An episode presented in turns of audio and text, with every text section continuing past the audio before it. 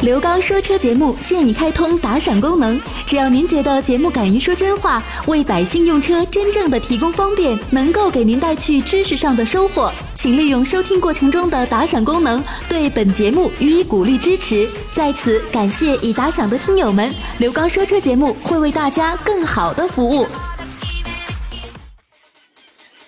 听众朋友，大家好，欢迎大家收听刘刚车友圈节目。大家好，我是刘刚。那么在我们收听节目的过程当中，我们这档节目是跟我们所有的车友进行互动的这样的一档节目。节目进行过程当中，都是呢我在平时直播节目当中的一些录音剪辑，以及为我们车友朋友们开通的这个热线电话当中的一些解答的问题。大家呢可以在节目当中共同的来进行探讨和参考，因为有一些车型，大家在选择的过程当中，同样的一款车型可能适合你，可能不适合你。我们在节目当中共同的来关注一下。大家有哪些问题的话，也可以呢随时的跟我进行互动。微信公众平台大家关注“刘刚说车”，所以呢，根据你的要求，大家呢可以随时的来进行呢啊拨打我们的热线以及我个人的这个电话号码，咱们共同来进行沟通。那么再一次的感谢车友朋友们的支持和信任。那接下来的时间，我们一同走入到今天的刘刚车友圈。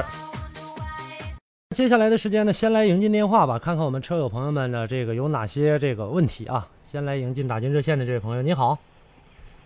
喂，你好喂，哎，你好，哎，刚刚是我啊！哎，是你是你是你，哎，刚刚我想问一下啊那个雷凌一点六的自动的那个啊那个精英版的那个车啊，那个车我去看过几次，然后上网上给查查，嗯，然后就是说变速箱好像是有异响，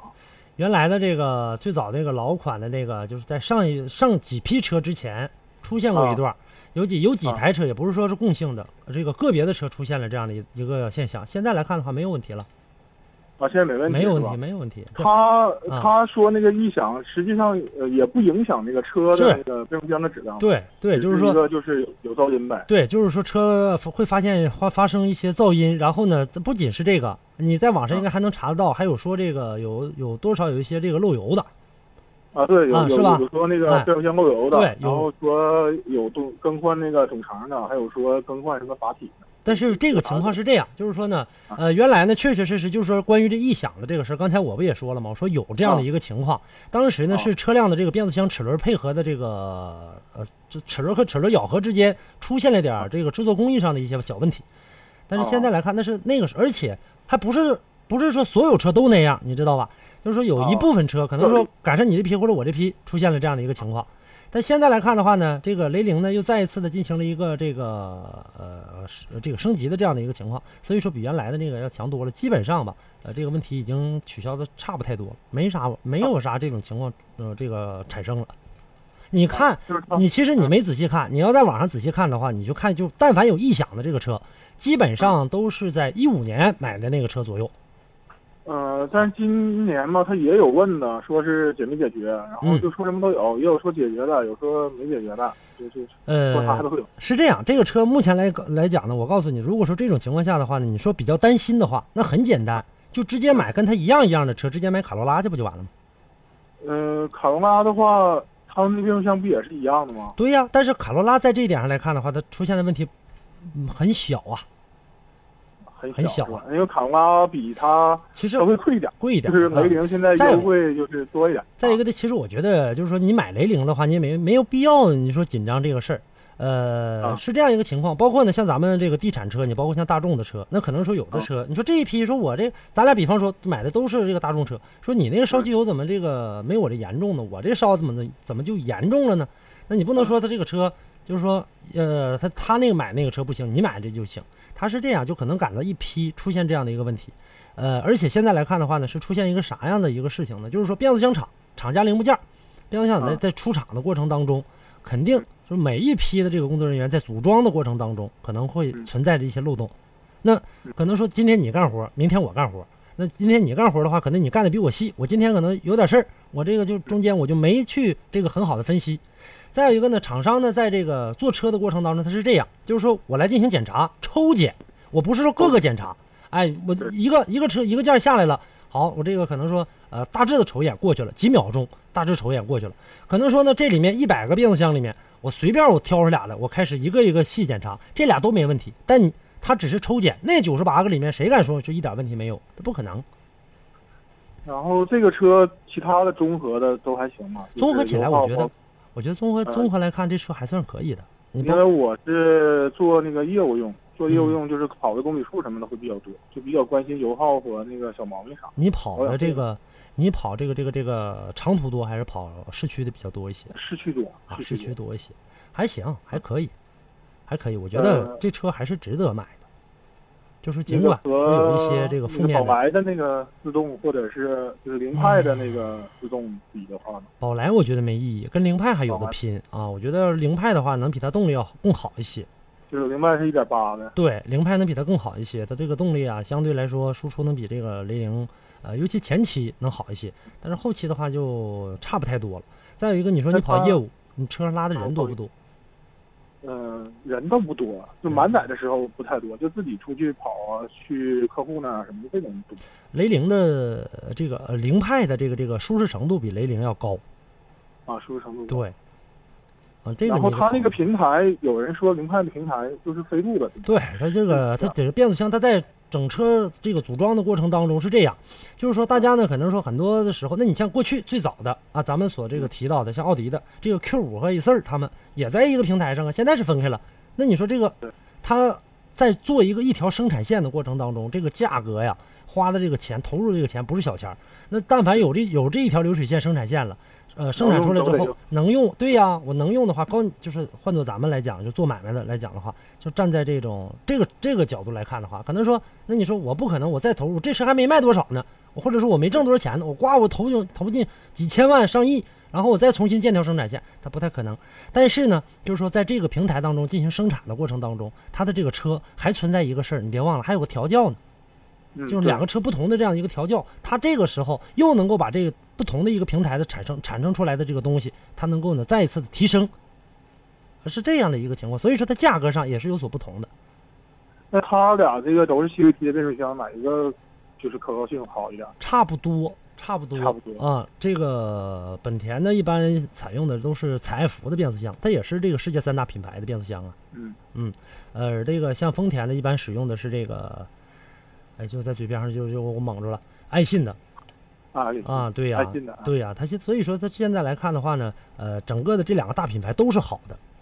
都是比较好的。那这两个没有说，您要您觉得哪一个相对来说那啥的？我觉得，如果说要是说论这个舒适程度啊，包括呢这个说前期动力好一些的话，那肯定是这个凌派的话，我觉得能稍好一点。呃，雷凌的话呢，呃，这它的这个前期动力可能稍稍差一点啊，但后期跑起来的话，就 CVT 的箱子，就发动机的动力再好，它俩动力上从动力系统上这个输出上没差太多，但是你下面的这个嗯变速箱都是 CVT 的，很线性输出来的这个东西。而且丰田车呢，有人曾经开玩笑说，说丰田车最大的一个特点就是没有特点，这就是它的一个这个特没点。有明显优点，没有明对显缺点。对，这就是它很它很平淡。但是呢，就是说从这个呃长远的这个角度来看的话，就是在使用的过程当中还算是可以，还说得过去。嗯所以这个你考虑就好是两个都都都行，就对这两说个车都行。舒适度来讲的话，可能说要这个凌派要好一些嗯。嗯，舒适度是凌派好一对，点。凌派它它也大呀，呃，我看按按空间，我看那个雷凌好像也挺大，差不多，差不太多。轴距上里面的这个空间上，从外形上这个凌派大外形，是凌对凌派里面轴距的话就是对，里差不面多里面轴距的话是这个好像还的，嗯啊嗯，就是这样的一个情况。行，两个都两个都还行。我觉得这俩车的话，就是你在选择的过程当中都可以考虑啊，都可以。行，那我嗯就两个两个都看看，反正你它两俩个就是一个一一一个一点六，一个一点八，差一个就是购置税减半的。对对对对对，行差一个这个这个费用，行，那这个我再你看看看吧哎，啊。但我还有一个行问题，我得告诉你啊，就是说那您说，呃呃，这个是这俩零，我现在雷凌派比雷凌可能啊稍稍费点油。啊，对，它一点八啊的肯定对是。对，你这个要要行，知道啊啊，就是这样。嗯嗯，行好吧，那好，谢谢刚哥。哎啊好嘞，哎，再见了哎啊好嘞再，见嗯，再见再见。接下来再来迎进电话，来迎进张先生。你好，张先生。哎，你好，刘老师。你好，你好，张先生。呃， 咨询两款车，啊，您说嗯、呃，阿尔维四、西阿维还有福特翼虎这三款车，麻烦你帮我选一下。啊呃，翼虎你选多大的吧？呃，全都是选低配的，十七万那个吧，十七万多。那我就不建议你了，就把翼虎放去放弃吧。你选的是那个一点五的那个，啊、对，那就别买了，那就拉倒吧。啊，那就直接看 CRV 或者说这个呃 RAV4 RAV4 RV 四了，在这俩里选吧啊，啊。那个这俩哪个呢？你建议就是你是第一台车吗？对第一台车，呃，一直也没开过车，刚开始开车是吧？呃，以前开捷达了，或者捷达卖了，啊啊啊啊就啊！是没有了。那就是那也就是这个不是新手，呃啊，对，不是新手对，开挺多年车我我了。觉得这两个车的话呢，我倒挺推荐你去看一看这个 RAV4 的 RV4 的，同样都是啊2.0的，因为你选只能选2.0的。本田的这个啊 CRV 的话呢，2.4的话呢，我觉得会更好一些。同为2.0的话呢，CRV 的这个动力能比本田的这个2.0要要爆发要强一些。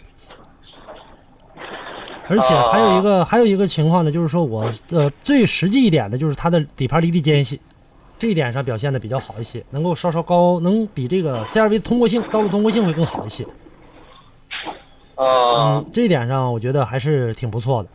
但是这个车呢，就是开起来之后，包括 CRV 也是，你开起来之后的话呢，你不会太感觉到它说它这个动力有多澎湃，但是呢，它的输出，我刚才我不说了吗？丰田的车其实本田的这个车也差不太多，就是说他们最大的优点就是最大的一个特点就是没有特点，这这个它就是这样的，它真是这样。你就开起来之后的话，你感觉到很平平淡淡，就是说动力上要动力的话呢，能起码 RAV4 能比 CRV 能来的更快一点。啊稍稍快它有那油耗啊，刘老师，油耗哪个省一点油呢？我觉得在这俩车的油耗的过程当中，我还是挺看好这个 RAV4 的，还啊是，挺看好这个 RAV4 的啊。二点零的，要是二点四的这个呃这个 CRV 的话，那肯定是二点四的 CRV 省油了，因为排量比它大那些呢。二点四的，啊啊，但是它二点四和二点零的这个油耗基本上旗鼓相当，差不多。啊，嗯所以说，我觉得还算挺划算的。我这次呢，就是在试驾的这个过程当中，我们从这个长春出发，一直开到这个长白山嘛，那一箱油加了三百三百多点儿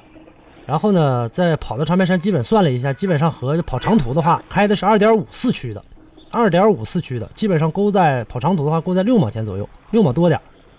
啊，那挺省啊，二点零的那大约五毛就差不多了。拉着拉着四个人打着空调跑到是跑长途肯定省，拉着呃五个人拉着五个人打着空调跑到这个长白山，然后呢是平均一算的话，勾这个油的话大概是六毛多点儿，在街里面的话，即使再费的话，我估计八毛钱咋也打住了。啊，嗯，但还得说那挺好还得说在街里面赶赶着起步赶着停啊，啊，那刘老师到时候看看，打算是十一二月份买，那个时候是能便宜点儿。十省到那一个二月份才不便宜呢。你要买的话，就在啊哦十月份这个之前买，啊，我听说都是到年底嘛，有促销啥的活动多。嗯年底我听促说销是这样，就是说得分啥品牌的，这样的品牌就是 CRV 也好，这个 RAV4 也好，包括甚至连那个福特都在内。就是说你买这个车的话呢，到年底它这个任务基本上差不太多了。啊所以说，而且到冬天的时候，大家都用车的时候，这个价格想优惠太大就不会有太大。啊，没事儿，到时候就是什么季节什么样的一个价格的话呢，我到时候我会帮你进行协调。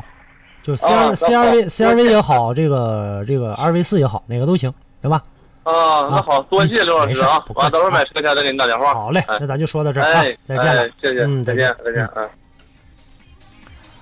好，那接下来我们继续来迎接下一位王先生。你好，王先生。哎，你好，刘老师。你嗯好，你好。哎，我问一下，我这个是那个，呃，现代名图一点八那个尊贵的，啊，我问一下，它这个可以加九十七号油吗？呃，最好别加，可以，最好别加。嗯，嗯最好是别加。对，我不太建议你去加这个车呢，是这样，就名图的这个啊车的话呢，加九十三号油，我怕它在燃烧的过程当中的这个燃烧不充分，它没有那么高的，没有高的那么高。第一，没有那么高压缩比；第二呢，它的这个气缸啊，在点燃的过程当中，在燃烧的过程当中吧，它的行程没有那么大。你那是多大的吧？我是一点八的，一点八的，我还是建议你就是正常的烧九十三的。烧九十三。嗯。啊。嗯，还是尽那量我考虑再问那个，就是刘老师，那个就是那省油模式 EOC 那省油模式， ECU 啊那个可以用吗？可以 ECU 啊可以。用，可以用，可以用。其实这你这样，就是说你掐算一下你就知道了。反正是啊这个东西呢，我曾经我自己掐算过，你同样的一箱油，你看你开着 ECU，就这一箱油你使的过程当中，你就不开它，然后呢，等下一箱油你使的时候你再开它，你把这公里数记上，你这次加油加多少钱，下次加多少钱，你看差不了多少钱，没差没差，差能差个十多块钱啊。能差啊，差十多块也就钱。那样，还得说还得说你在跑的过程当中，相对来说，呃，堵车情况比较严重的这个时候，就是说你在这箱油，你就我告诉你怎么掐，啊油加满了之后，然后呢，打开 ECU 跑，跑到这个汽油灯、汽油表报警，刚一亮灯，你把这公里数记下来，啊然后你再去加一箱油，把这公里数清零，然后呢，你再把这 ECU 呢关闭，你再跑，它刚一亮灯，你再把它再算一下你的公里数，你一算，中间中间这个差，再加上你的费的这个油，也就差十多块钱。啊啊啊！嗯，那个，我问题是我这个名图， 从我买回来到现在一共跑了两千多公里，它的油耗，它那表上显示的是百公里的油耗一直在升高，它这是正常吗？你现在跑多少公里了？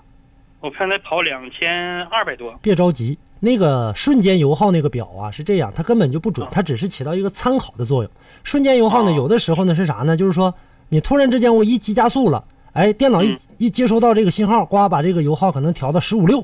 你说我这啥这么费油呢？然后有时候呢，你就一直不停不停的长时间的这个跑长途的话，始终匀速在跑的话，可能它电脑检测到呢，它就一点一点往下降。所以那个那个油耗只是给一个参考，只是一个参考，不是说这个绝对的最准确的值。还有一个问啊题就是，你这车现在才跑两千公里，现在还处在对磨合期阶段，磨合期阶啊段费油是必然的。啊，是必然的。非啊，它里面可能说，比如说，为啥说我们说磨合呢？这个气缸和气缸，这个气缸壁之间，啊，这个活塞儿可能在进行的过程当中，它这个时候呢有阻力，那有一些毛刺儿的地方啊，或者碰啥有阻力了，它可能把它磨下来了。这个时候咱们再磨合，那它是磨它磨的那个那一瞬间，它这个时候阻力加大，那肯定它就相对来说它就得费点油。啊啊啊！啊这是最基本的这个东西那我什什么时候可以拉下高速呢？换完第一次机油，把这个机油换掉之后，然后再重新加里面机油，这个时候再去跑高速。再去跑高速？对。那我那要跑到多少是唯一呢？跑到现在你不需要跑得太快，拉高速不是拉速度，而是拉你的这个变速箱和发动机的这样的一个情况。你那个不是六速的手自一体吗？啊你对可以对对切换到手动挡，对吧？啊啊！一啊二档的时候呢，进行跑发动机转速；一二档的时候呢，你是一点八的是吗？对一点八一点八的你可以跑到呢这个两千三四一二档跑个三四分钟，剩下的四五六档，啊三四五六档你可以跑到呢这个三千左右或者三千，再往高高档位的时候可以三千多一点，每一个档位跑个四五分钟，然后呢速度再降下来，降下来之后再这个再来回循环的一次，基本上两次差不多了。如果有啊如果有这个公里这样有这么长的一个公里数的话呢，您可以来回循环三次就完事儿了。啊，来回循环嗯三，次。对，呃，得控制车速，车速要起来的话，看车速快了，那往下降一点，然后再让发动机转速上去啊啊啊，高脚来进行找。啊，嗯那我再问一个就问题，它这个就是说可以添加那个添加剂什么东西吗？现在千万不要添加，你记着，添加剂这个东西呢，里面无非就是一种汽油的助燃剂，汽油本身已经够了，而且都说说这个里面有清洁的作用。那如果它真有清洁的作用，原来在节目当中跟大家说过，倒在油箱里的东西，如果说真有清洁作用的话，是这样，这是有用的，有能起到作用的，它能拿掉积碳，也能腐蚀发动机发动机缸这个缸壁，因为那里面的这个哦酸性物质它肯定能拿。如果说呢这个不起作用的话，你这钱儿就白花，啥用都没有。你想想啊，就是说我跟你说，就这种添加剂，如果说不起作用的，咱们现在烧的都是乙醇汽油，乙醇大家都知道，乙醇是啥？就是酒精，对吧？